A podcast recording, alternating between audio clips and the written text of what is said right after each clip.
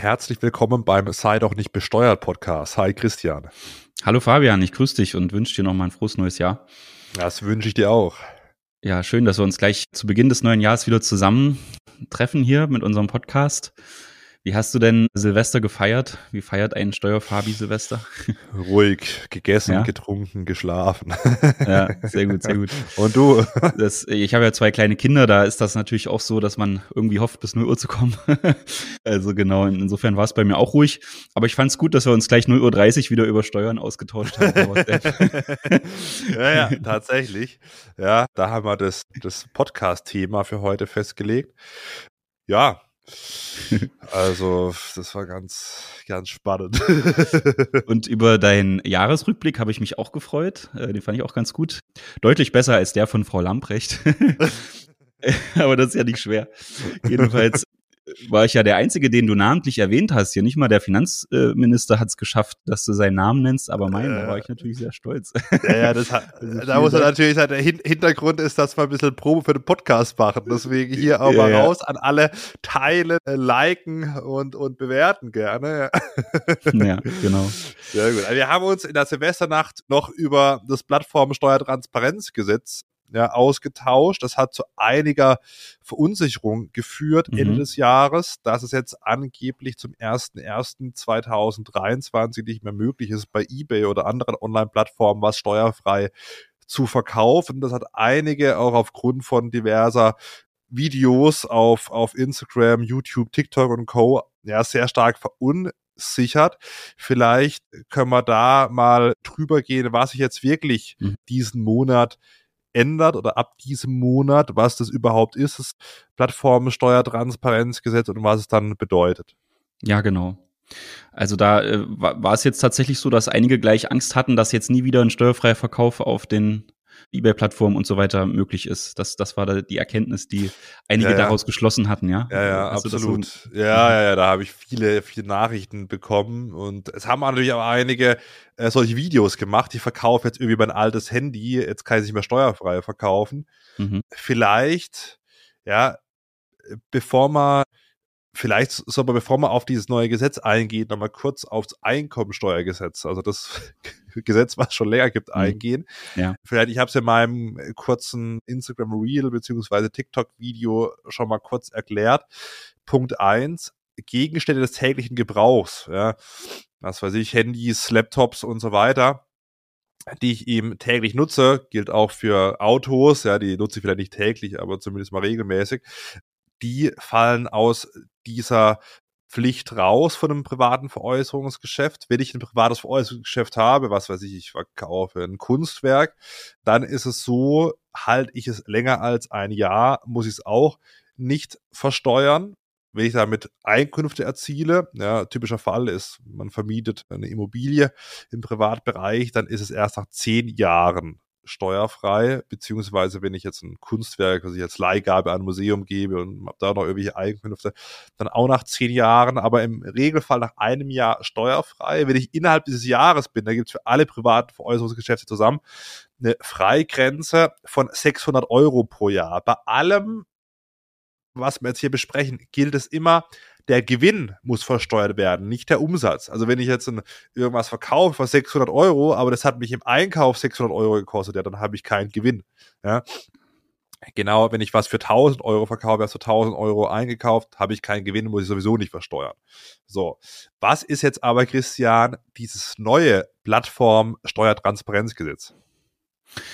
Ja, letztendlich geht's halt darum, dass diese Anbieter von diesen Handelsplattformen, wie eben zum Beispiel eBay, es könnte aber auch Airbnb sein, äh, wo man dann vielleicht eine Ferienwohnung anbietet, dass eben diese Anbieter von diesen Plattformen verpflichtet sind, den Finanzbehörden automatisiert Daten zu melden über die jeweiligen Anbieter, die auf deren Plattform tätig sind. Ja, also die müssen wirklich melden, wer ist da, wer hat da Angebote gemacht, Waren verkauft oder eben Ferienwohnungen angeb angeboten zum Beispiel. Und was natürlich ganz besonders ist, wie viel Umsatz haben die da über die Plattform gemacht? Und das sind natürlich für die Finanzbehörden ganz spannende Daten, weil man äh, mit denen natürlich gut ermitteln kann, ob da jetzt jemand steuerpflichtig äh, ist und das vielleicht noch nicht äh, bekannt gegeben hat und, und die Steuern darauf noch nicht abgeführt hat. Ja, also es war ja also war jetzt keine deutsche Erfindung, dieses, also das Steuertransparenzgesetz vielleicht schon, aber der Auslöser war die DAC 7 EU-Richtlinie aus 2021 und die musste eben jetzt umgesetzt werden bis zum 31.12.2022, da eben viele Verkäufer und Dienstleister dann auf diesen Plattformen äh, tätig waren und eben diese Einkünfte nicht gemeldet haben. Aber vielleicht kann man schon mal vorweg sagen, es ging jetzt nicht um irgendwie Lieschen Müller, die alle zwei Jahre mal ihr Handy über eBay mhm. verkauft, sondern es ging wirklich, wenn wir jetzt bei Airbnb sind, um Leute, die wirklich im großen Stile ja ihre ihre Ferienwohnungen vermieten und dann die Einkünfte nicht versteuern. Mhm. Also und da hat der Bundestag auf der Webseite auch geschrieben, dass es halt sehr schwer war, bisher diese ja, Anbieter auf diesen Plattformen ja, zu fassen. Und jetzt gibt's mhm. eben diese neue Meldepflicht, also von den Plattformen über diese Anbieter an das Bundeszentralamt für Steuern. Und dieses Bundeszentralamt für Steuern kann dann das dem lokalen Finanzamt weitergeben aber nicht alle Händler sind betroffen, Christian.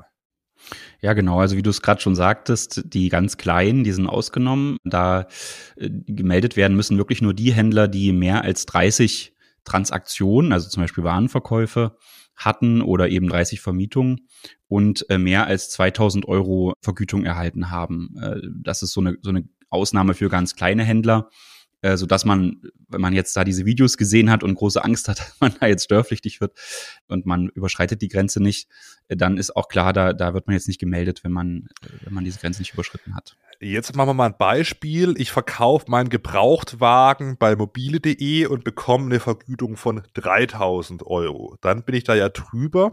Jetzt mhm. ist die Frage, wir haben es zwar eingangs schon mal erklärt, aber muss ich jetzt diese 3000 Euro versteuern? Die ich jetzt mit meinem Gebrauchswagen erziele. Mhm. Ja, diese Meldepflicht hat ja mit dieser Frage überhaupt nichts zu tun. Ne? Also es ist einfach nur die Frage, wird, werden die Daten weitergegeben an die Finanzbehörden, an das, an das Bundeszentralamt für Steuern? Und entscheidend ist ja dann aber, genau, wie du sagtest, wird man damit jetzt steuerpflichtig. Und da kann man eigentlich ganz eindeutig sagen, wenn man jetzt einmal einen Pkw verkauft, aus dem, man vorher privat genutzt hat, dann ist man damit definitiv nicht, also hat man keinen Gewerbebetrieb begründet und wird nicht steuerpflichtig und ist eben auch nicht als privater äh, Händler äh, steuerpflichtig, weil es eben ein, Gegenstand des täglichen Gebrauchs ist. Genau. Da stimme ich dir also zu. Interessant wird's ja dann aber, wenn man da ein bisschen mehr tätig ist. Ne? Also wenn das jetzt nicht nur ein Auto ist, was ist, wenn das jetzt drei, vier, fünf Jahre ja, sind? Klar. Und dann ist man ja schnell über die Grenze drüber, ne? dass man äh, in den gewerblichen Bereich fällt. Ja.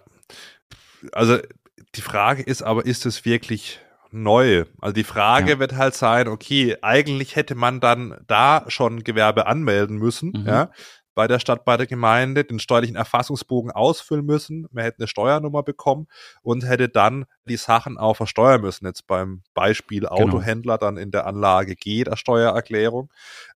Das ist aber nichts Neues. Also das gibt seit mhm. Jahr und Tag. Die Frage ist eben, ja, A, jetzt damals eben oder vor diesem neuen Gesetz jemand mitbekommen, aber anmelden und versteuern hätte ich sowieso schon müssen. Und ganz neu sind diese Meldungen ja auch nicht ans mhm. Finanzamt. Also es gab ja bis, bisher schon die Möglichkeit, eben da ja Auskunft ersuchen an diese Plattform zu stellen. Gibt es auch paar BFH-Urteile. Bloß war es ja eben nicht so, dass, dass die Daten automatisiert übertragen worden sind. Mhm, genau. Ja, und das ist natürlich jetzt was anderes. Da fällt es dem Finanzamt natürlich dann schon leichter, einfach das abzugleichen, das Ganze wahrscheinlich auch noch automatisiert, sodass da nicht mal ein Finanzbeamter tätig werden muss, sondern der dann nur noch die Info bekommt, hier müsste man mal genauer hinschauen, weil einfach die Plattform hohe Umsätze gemeldet hat und in der Steuererklärung davon nichts zu sehen war. Ja. ja. Das ist natürlich jetzt der große Unterschied, so dass das Ganze wahrscheinlich ein, ich weiß nicht, wie schnell das Finanzamt sich darauf dann vorbereitet und mit den Daten wirklich was anfängt. Das ist ja so ein bisschen das Problem, dass ganz oft auch viele Daten gesammelt werden und man gar nicht die Manpower hat, das wirklich auszuwerten. Das, das bleibt also spannend, wie schnell das geht. Aber dass die Daten jetzt da sind und dass damit in, in vielen Fällen auch was gemacht wird, das ist sicherlich, sicherlich klar.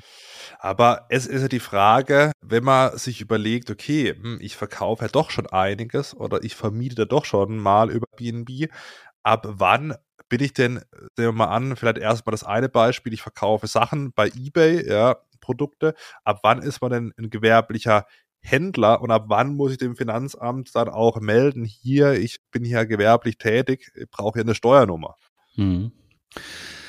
Ja, also ich glaube, äh, wenn man das jetzt mal so für den allgemeinsprachlich formulieren will, kommt es vor allem so auf diese wiederholende Tätigkeit und die Wiederholungsabsicht an und einfach auf das planmäßige Vorgehen. Ja, wenn jetzt da einfach einer dahergelaufen kommt und sagt, hier, da habe ich eben jetzt mein altes Auto, das muss verkauft werden, dann ist das nicht planmäßig. Das liegt halt einfach daran, dass, dass er sich ein neues Auto kauft oder so. Aber wenn man eben sagt, okay, ich kann, bin also gut darin, Angebote auf den Plattformen gut einzustellen, ich mache gute Fotos, ich habe hier gute Kontakte zu Leuten, die ihr Auto verkaufen wollen und ich bin dann eben derjenige, der das äh, kauft und wieder einstellt und verkauft, dann reichen auch schon wenige Verkäufe, um dann eben in diesen Gewerbebetrieb zu fallen. Ja. Und wichtig ist auch, also wenn man jetzt von der Einkommensteuer sieht, eine Gewinneerzielungsabsicht. Ja? Mhm. Also viele denken immer, ja, ich mache ja mal, was weiß ich, ich kaufe Ware ein und verkaufe dann mal und dann gucke ich mal. Aber wenn man es genau nimmt, ab dem Punkt, wo ich mit einer Gewinnerzielungsabsicht agiere und wie du gesagt hast, wiederholen, muss ich ein Gewerbe anmelden und dann die gewerblichen Einkünfte auch versteuern. Also ich kann jetzt nicht erstmal, was für sich, tausend Paar Socken verkaufen oder irgendwas anderes und dann mal schauen, bleibt was hängen und dann ein Gewerbe anmelden und dann eine Steuernummer beantragen, wenn ich dann irgendwann vielleicht Gewinn gemacht habe, sondern ich muss bereits im Zeitpunkt der Gewinnerzielungsabsicht ein Gewerbe anmelden. Aber mhm. wie du schon sagtest, wichtig, wenn man privat was verkauft und nur vereinzelt, ja, und vielleicht auch keine Gewinnerzielungsabsicht hat, da man die Sachen teurer eingekauft hat und dann immer wieder verkauft, also vereinzelt auf diesen Plattformen was verkauft, mhm. muss ich auch kein Gewerbe anmelden. Ich glaube, dass derjenige, der so ein Störgefühl hat, ja, äh, sollte ich vielleicht doch mal, der muss dann meistens auch was anmelden. Ja? Wenn ich natürlich Ware einkaufe und dann aktiv verkaufe und nicht wie meinen privaten Krempel mal verkaufe, da muss ich dann schon was anmelden. Genauso mhm. ist es bei Airbnb, wenn man jetzt Vermieter ist und seine Wohnung, sein Zimmer ja, einstellt bei Airbnb und da Einkünfte erzielt dann muss ich das in der Anlage, also im, im Regelfall, gibt es ein paar Ausnahmen, dass es auch gewerblich sein kann, je nachdem, ja. Aber im Regelfall muss ich das dann in der Steuererklärung angeben, äh, als Einkünfte aus Vermietung und Verpachtung in der Anlage V mhm. ähm, und muss die Sachen dann auch versteuern. Da denken manche auch, es gibt wie eine Frei, einen Freibetrag von 410 Euro pro Monat, aber erstens gilt der im Jahr und zweitens ermittelt Finanzamt, ja, ob ich dann die Sachen am Ende dann wirklich äh, mit einer Steuer versehen muss oder, mhm. oder nicht. Also diese Sachen muss ich auch bei der Vermietung dann angeben. Ja, genau. da, da bin ich relativ schnell drin. Also da kann natürlich ein Zimmer schon reichen oder eine Wohnung, die ich vermiete, dass ich das angeben muss. Genau, weil man eben hier diese, diese Grenze zur Gewerblichkeit gar nicht überschreiten muss, weil man eben auch so mit diesen Vermietungseinkünften äh, steuerpflichtig wird, ja, weil man eben da in den Vermietungs-, Vermietungs und Verpachtungsbereich ist. Und zusätzlich kommt ja noch die Umsatzsteuer hinzu. Ja. Äh, die fällt ja zum Beispiel auch schon an, wenn man gar keine Gewinnerzielungsabsicht hat. Also wenn man jetzt äh, sich gar nicht sicher ist, ob das wirklich gewinnbringend ist, wie zum Beispiel die Airbnb-Vermietung. Ja, wenn man vielleicht einfach eine Wohnung hat, in der man gerade nicht wohnt und man vermietet die unter und vielleicht reicht es gar nicht, um die Kosten zu decken, die, die Miete, die man selbst äh, zahlt oder die vielleicht die Anschaffungskosten für die für die Wohnung oder das Haus. Trotzdem wäre das Ganze dann umsatzsteuerlich relevant, gerade bei Ferienvermietung. Das ist also auch nochmal so eine, so eine Hürde, die es da zu beachten gibt, dass die Umsatzsteuer auch anfällt, wenn man eigentlich gar keinen Gewinn macht. Ne? Trotzdem muss man die Einnahmen, die man erzielt, dann der Umsatzsteuer unterwerfen. Ja, absolut. Jetzt hätte ich eigentlich erwartet, dass du mich auf die Kleinunternehmerregelung noch hinweist. Ja, ja, aber da muss man natürlich auch sagen, es, manchmal ist es auch gut, ja, man meldet die ganze Geschichte an, weil wie läuft denn sowas ab? Jetzt sehen wir mal an, man verkauft irgendwie im größeren Maße Schuhe auf Ebay. Ja, Schuhe sind zwar Gegenstände des täglichen Gebrauchs, wenn ich sie selber anziehe oder mal verkaufe.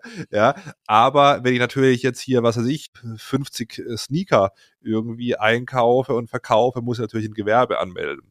Und dann äh, melde ich das bei der Stadt, bei der Gemeinde an und dann muss ich den steuerlichen Erfassungsbogen ausfüllen auf elsa.de und irgendwo bei der Umsatzsteuer steht denn da, will ich denn äh, Kleinunternehmer sein, ja oder nein? Das geht, wenn ich in den ersten zwölf Monaten nicht mehr als 22.000 Euro Umsatz mache. Vorteil, dass ich dann keine Umsatzsteuer auf den Rechnung ausweisen muss und die auch nicht abführen muss. Nachteil, ich kann auch die gezahlte Umsatzsteuer von einem Wareneinkauf nicht als Vorsteuer ziehen.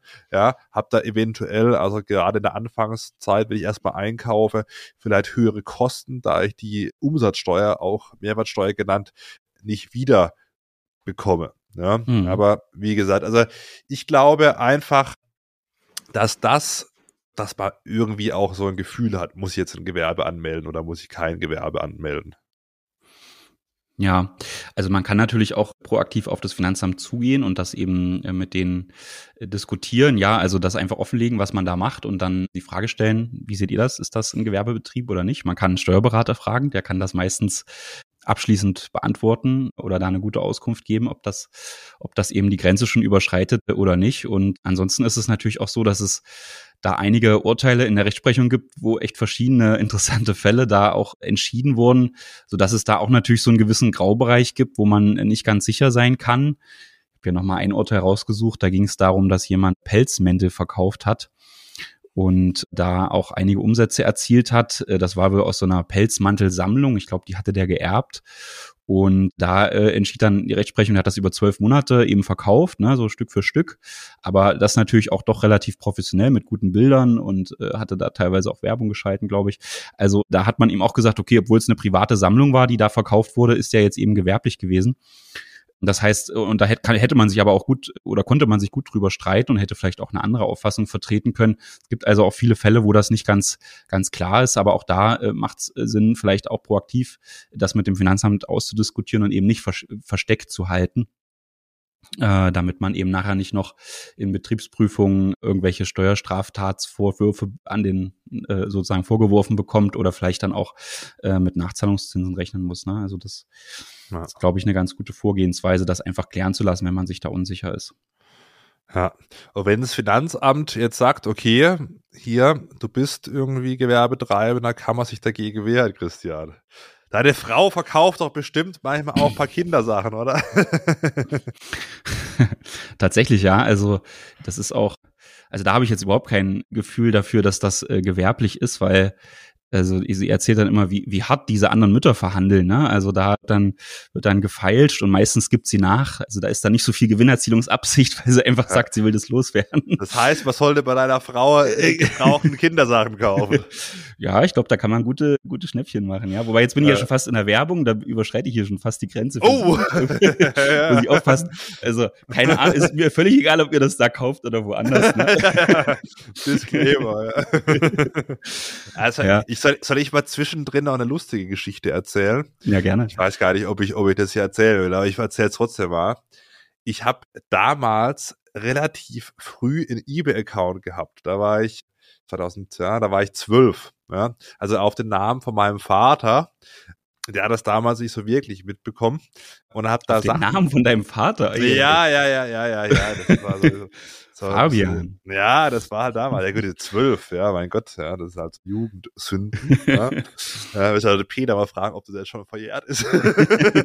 so, hab dann paar, paar Sachen verkauft aber auch eingekauft und verkauft, also bei, bei eBay eingekauft oder wieder bei eBay für einen höheren Preis verkauft. Was will ich jetzt nicht sagen? Ja. Das würde mich äh, interessieren. Ja, ja, aber das war, ja, es war, es war legal, aber zumindest mal moralisch fragwürdig. und irgendwann hat sich dann mal ein Käufer da gemeldet, weil der musste irgendwie deine, deine Telefonnummer äh, angeben. Und ich hatte ja keine, ich hatte nicht mein eigenes Handy zu der Zeit, mhm. also habe dann die Festnetznummer irgendwie angegeben von, von zu Hause und hat sich dann mal ein Käufer gemeldet, der also eine Reklamation hatte. Und das hat dann zu einem sehr schnellen Ende meiner eBay-Verkaufsaktivitäten durch meinen Vater geführt. Ja, das war, war ganz, ganz interessant damals. Aber immerhin mit zwölf schon die ersten unternehmerischen Erfahrungen gemacht, das ist doch super. Ja, ja, ja, damals wusste natürlich nicht, dass man da irgendwas anmelden muss oder das irgendwie versteuern muss oder irgendwas. Ja, aber immerhin habe ich es hab ich's, hab ich's am eigenen Leib erfahren dann. Ja. Ich kann mich noch an die Fälle erinnern, wo die Leute immer sagten, äh, ne, also wo das mit Ebay aufkam und dann haben die da irgendwie ganz teure Sachen gekauft und dann konnten sie es nicht bezahlen, dann war immer die Ausrede, nee, mein Kind hat das gekauft. Und da gab es, ja. glaube ich, auch so Urteile, wo dann geurteilt wurde, nee, also ganz ehrlich, das hat bestimmt dein Kind nicht gemacht. Aber offensichtlich gibt es ja doch Fälle, wo, wo äh, die Kinder dann heimlich die Accounts. Ja, ja, doch, doch, ich habe das, hab das gemacht, ja. Vielleicht war ich auch schon 13. Das passt mal. Ey. Ich werde jetzt sicher zu, zu sehr ins Detail gehen. Also 12 oder 13 war ich. Ja. Dürfte 2002 gewesen sein. Ja, das war damals schon ganz, ganz interessant. Ja, aber was, was macht man denn jetzt, wenn jetzt das Finanzamt sagt, hier ist gewerblich? Kann ich mich da irgendwie wehren? Da musst halt viele Beweise vorlegen, ne? Oder Nachweise. Fangen wir mal anders an. Also das ist ja dann eine Tatsache, wo es eine Steuerbelastung draus gibt, dass einfach eben argumentiert wird, man hätte das als gewerblicher Händler jetzt angeboten, diese Waren. Und da liegt die Beweislast dann beim Finanzamt. Also das erste wäre schon mal, dass das Finanzamt die Argumente vorlegen muss. Ne? Also wäre jetzt die Argumentation, wenn man sich jetzt ziemlich sicher ist, dass das kein Gewerbebetrieb ist, dass man sagt, na, beweist doch erstmal hier, was, was ihr da jetzt von mir wollt. Ne? Andererseits, wenn es relativ klar ist, dass man da jetzt vielleicht übers Ziel hinausgeschossen ist mit seinen Verkäufen, Umsätzen und Dienstleistungen, dann sollte man da vielleicht anders vorgehen, weil natürlich dann das Thema des Strafverfahrens auch immer irgendwie mitspielt und man da, glaube ich, besser beraten ist, wenn man mitwirkt, ne? Und also auch äh, zeigt, dass man den Fall aufklären will und da eben auch einfach, ja, einfach klarere, transparentere Argumente äh, vorlegt, dass, dass, damit das im Zweifel im Strafverfahren gut für einen ausgelegt wird.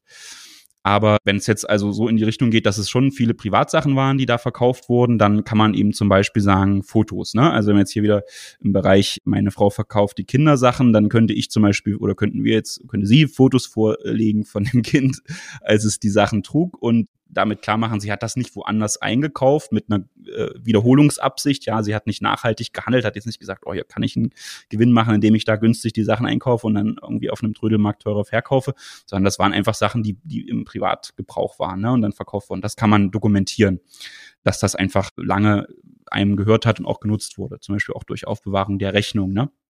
Hm. Ja.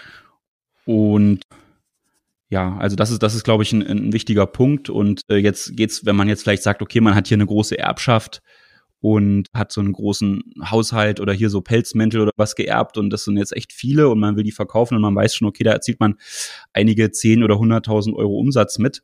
Ja, dann könnte man natürlich auch drüber nachdenken, dass man das, wenn das jetzt so eine Familie ist, die das geerbt hat, dass das auf verschiedene Personen verteilt wird, dass jeder nur ein äh, nur einen Teil davon verkauft oder so, ja, dass man eben nicht so in die, in die große Menge an Umsätzen kommt. Das wäre auch noch so eine Variante. Und wenn das Finanzamt aber jetzt doch recht hat, ne, was macht man dann? Ja, na dann stellt sich ja die Frage, was kann man noch so, so für Kosten ansetzen? Ne? Das hast du ja eingangs auch gesagt, dass man erstmal schaut, was, also ne, durch dieses neue Transparenzgesetz weiß das Finanzamt ja jetzt genau, was man für Umsätze erzielt hat was ja auch nicht wissen ist, wie viel Kosten man hatte. Das weiß man ja eigentlich nur selbst. Und da ist auch das Problem, dass man ja oft, wenn man so in so einem Mittelbereich ist, dass man die Dinge jetzt nicht beim Großhändler gekauft hat, sondern vielleicht auch selbst irgendwie auf Flohmärkten oder wiederum bei eBay oder irgendwie vor 20 Jahren mal jemand aus der Familie gekauft hat. Und dann ist natürlich die Frage, was, wie geht man damit um? Wie kann man da die, die Kosten ansetzen, die man ja trotzdem irgendwie hatte? Und da gibt's auch ganz interessante äh, Urteile, wo man eben schon sagen kann, okay, die kann man dann auch schätzen, ne? Und äh, teilweise auch mit 50 Prozent der Umsätze und so.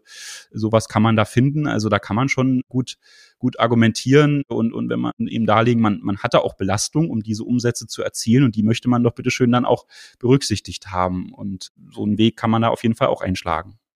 Ja. Jetzt ist ja die Frage, wie viel Steuern muss man denn da wirklich zahlen? Wenn man, jetzt nehmen wir an, man ist jetzt nicht mehr hier im privaten Bereich unterwegs, sondern wirklich so ein gewerblicher Händler. Macht das vielleicht nebenberuflich? Wie viel Steuer muss ich denn da zahlen?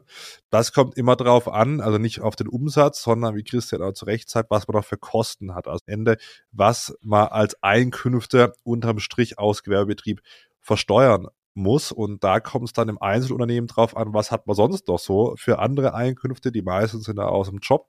Jetzt nehmen wir mal an, man hat irgendwie 63.000 Euro zu versteuerndes Einkommen ohne ja, seine gewerblichen Tätigkeiten, hat irgendwie 3000 Euro, die übrig bleiben pro Jahr aus dem Gewerbe, dann seit 42 Prozent Steuern. Habe ich jetzt gar keine anderen Einkünfte, außer diesem Einzelunternehmen und verkaufe ich Zeugs, dann muss ich gar keine Steuern zahlen, ja, wenn ich, wenn ich ja unter diesem Grundfreibetrag von aktuell 10.908 Euro pro Jahr bleibe. Also das, was halt versteuert werden muss, zumindest im Einzelunternehmen, hängt dann maßgeblich davon ab, was ich für andere Einkünfte noch habe.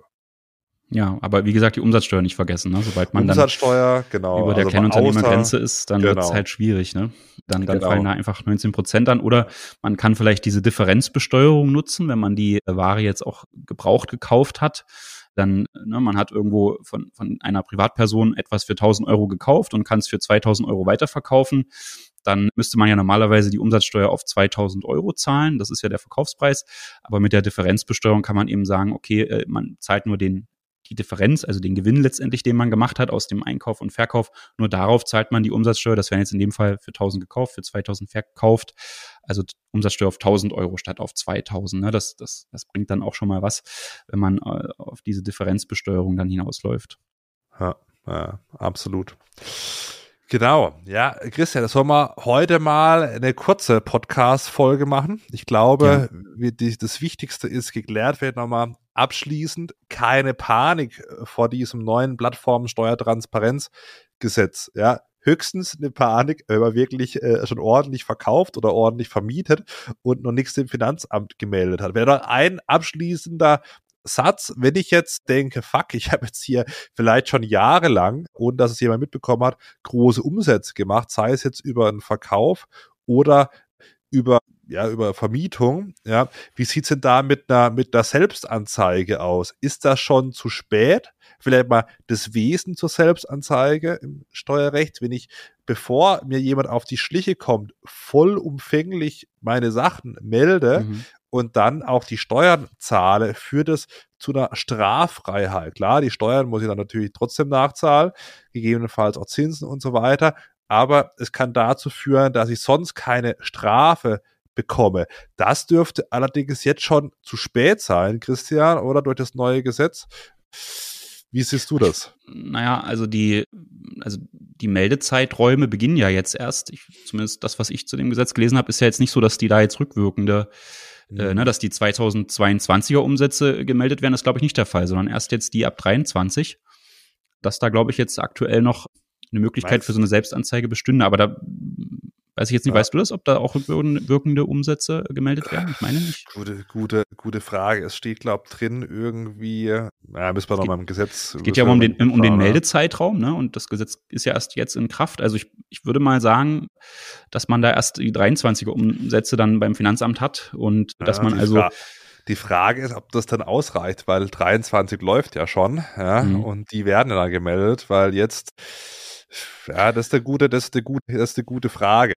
Also es ist nicht ganz eindeutig, aber man kann eigentlich so aus der Praxis sagen, dass das immer strafmildernd äh, berücksichtigt wird, also teilweise extrem strafmildernd, auch wenn jetzt die die theoretischen Voraussetzungen für so eine Selbstanzeige nicht erfüllt sind, ja, weil man, wie Fabian das sagt, das muss eben vollständig sein. Das heißt, wenn man jetzt zum Beispiel sagt, ich erkläre alle meine Umsätze aus den Schmuddelgeschäften, die ich mit zwölf Jahren gemacht habe. Ich weiß nicht, ob es Schmuddelgeschäfte waren, unterstelle ich dir jetzt einfach mal, Fabian. Nee, äh, nee, nee, so schlimm war es nicht. Also okay, na gut.